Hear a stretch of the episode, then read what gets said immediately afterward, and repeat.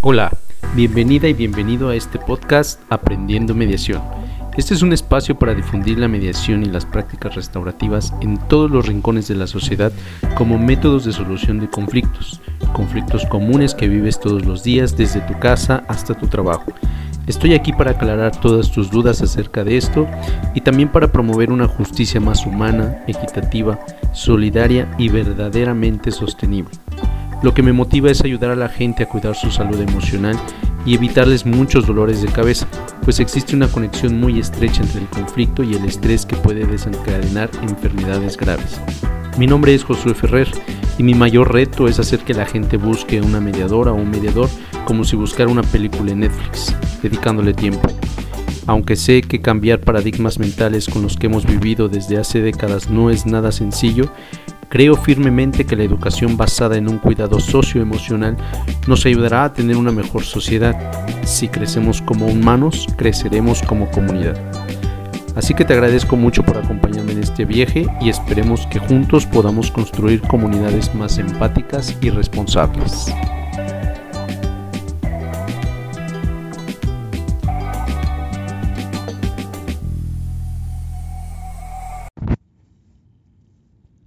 Hola, ¿qué tal? ¿Cómo estás? Me da gusto saludarte, tenerte aquí nuevamente en este quinto episodio del podcast Aprendiendo Mediación. En esta ocasión quiero hablarte de la mediación desde su proceso de construcción, pero no desde sus inicios. No quiero irme a la historia ni quiero aburrirte, porque en realidad la mediación se ha, se ha usado, es una técnica, es un método que se ha usado desde hace muchos años, desde siempre pero más que lo que pasa es que nunca se le había llamado así. O sea, lo que se ha usado es el diálogo. Y en general la mediación funciona y su motor es el diálogo. Entonces, eh, es algo que siempre es una técnica que siempre se ha utilizado, em, pero, pero no se le había conocido como tal debido a que no tenía o no era, no es, no, no se realizaba desde un, desde, de manera sistemática, ¿sí? porque la mediación es un sistema, es un sistema que funciona a través de etapas, de un método, eh, a través de reglas, de principios, y de esa manera es como se conforma la mediación, pero en realidad la mayor herramienta es el diálogo que como seres humanos tenemos todos al alcance, la comunicación. Entonces, Em, en ese sentido, la construcción o el proceso de construcción que ha tenido la mediación en cuanto a la difusión que, se le ha dado es apenas de hace unos 10 años. Está relativamente nueva. Em, es algo que todavía requiere de mucho trabajo para que pueda llegar a todos los sectores de la sociedad porque no nada más es exclusiva del sistema de justicia, que es donde se empezó a dar la difusión dentro de la reforma al artículo 17 de la Constitución en el 2008, donde se le empezó a llamar mecanismos alternativos y dentro de esos está la conciliación y la mediación, que son los métodos para resolver conflictos. Entonces, la mediación es un proceso o es un método de solución de conflictos que se ha ido construyendo a través de los años, pero que su sistema no ha sido conocido. Y eso es lo que sobre todo quiero hacerles saber o quiero, quiero que conozcas y quiero que aprendas el método que utiliza la mediación. Porque porque tengo la convicción de que la mediación no funciona nada más como para servir como una alternativa dentro del sistema de justicia, sino debe ser el, jugador principal dentro de la cancha y no estar en la banca todo el tiempo. Su multifuncionalidad le permite ingresar a los diversos sectores socioculturales hasta el punto de crear una construcción social como producto de la interacción de las personas a la hora de resolver sus conflictos creando significaciones compartidas y dejar de mirarla como una alternativa para convertirla en la opción primaria de resolución de conflictos. Creo que hablar de mediación es como construir una mesa con cuatro patas. Eh, se compone de un proceso, de una forma, de una materia y de un propósito. Por eso digo que la mediación es un sistema.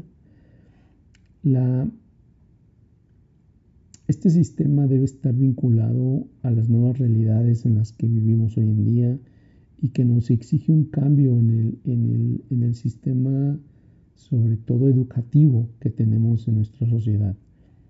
Eh, tenemos que pasar de un sistema donde se le enseña a la gente a castigar y a responder a ordenanzas por un sistema que crea que ayude a crear un valor en la vida de las personas, un valor que le ayude a solucionar sus problemas de manera eficaz y eficientemente, cubrir necesidades, de respetar su individualidad, su autonomía de decisión con el objetivo de conseguir un bien común no un bien personal nada más.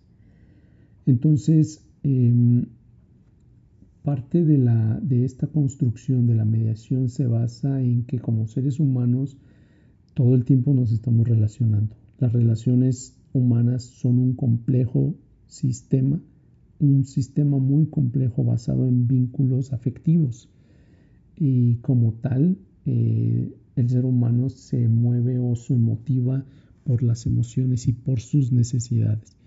Entonces esto quiere decir que vivir en comunidad también implica vivir en conflictos por naturaleza, porque creo que, el ser humano es, o el conflicto en realidad pertenece a la naturaleza del ser humano. Entonces se tiene siempre como herramienta principal el conflicto para crearlos y para solucionarlos la comunicación humana. Em, todo el tiempo, todo el tiempo como seres humanos estamos comunicando, como nos comunicamos a través del habla, de nuestros gestos, movimientos corporales, de la escritura, señas, formas de vestir, de caminar, ideologías políticas, creencias religiosas, todo eso y más expone nuestra comunicación al mundo y le dice al mundo acerca de nosotros como personas y como sociedad también. Entonces, eh, la mayoría de los conflictos muchas veces se da por falta de comunicación o una mala gestión en esa comunicación. Entonces, para mí, por sentido común, si el conflicto se da por falta de comunicación, la manera de solucionarlo o la mejor manera de solucionarlo es restaurando esa comunicación, porque básicamente es la meta final de la mediación. No, más que tomar acuerdos, es restaurar la comunicación entre las personas. Pero la pregunta sería entonces, ¿cómo restauramos esa comunicación? Y la respuesta sería a través de un proceso que sea justo para las personas y cuando me refiero al proceso me refiero al método de mediación que, en el que prevalezca la manifestación expresa y equitativa de sus necesidades, preocupaciones, intereses a través de un canal de comunicación asertiva, de una escucha activa compuesta por la observación, la atención, la reflexión, la transformación y del entendimiento recíproco del conflicto, cuyo fin es tomar acuerdos que prevengan y solucionen conflictos a futuro. Todo esto además conjugado con una empatía auténtica y una visión a futuro también positiva.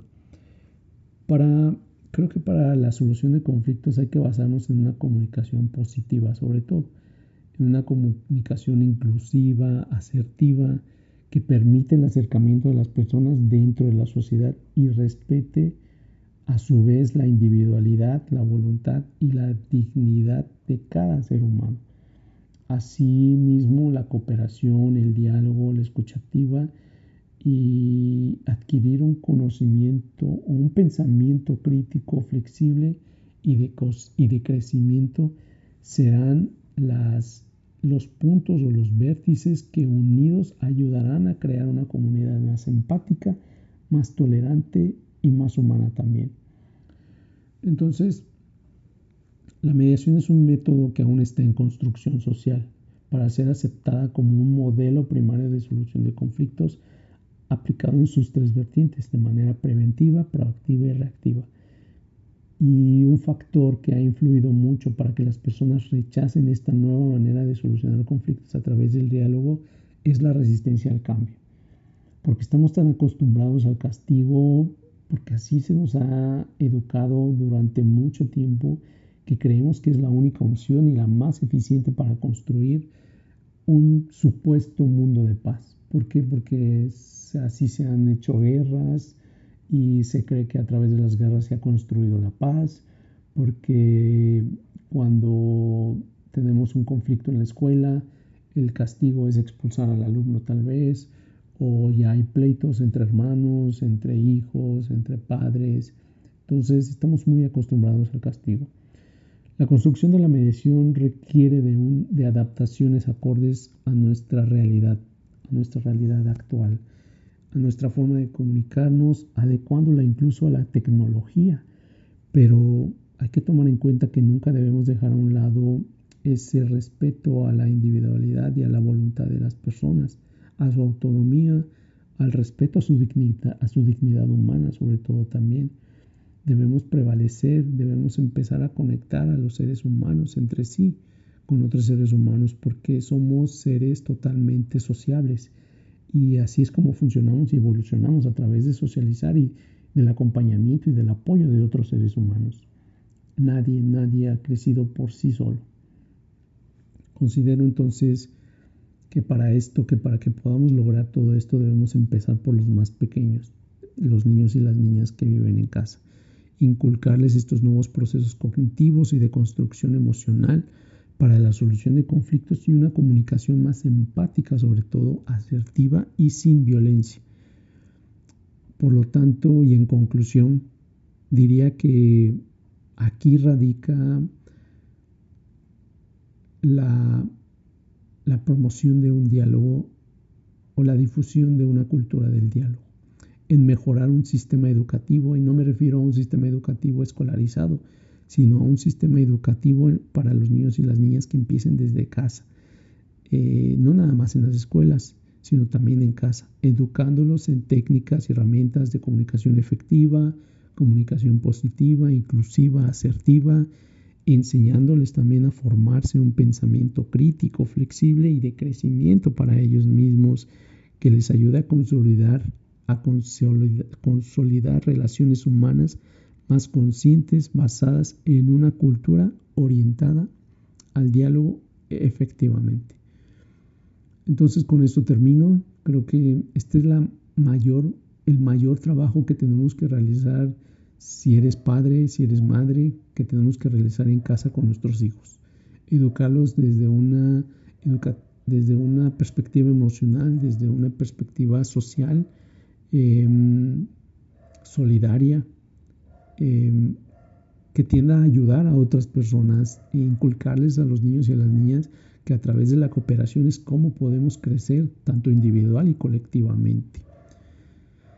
Finalmente, espero que te haya gustado este episodio, este quinto episodio del podcast. Si hay algo que te gustaría compartir, que te gustaría comentar, dudas, sugerencias, puntos de vista, contradicciones incluso que tengas, son muy, muy bienvenidas.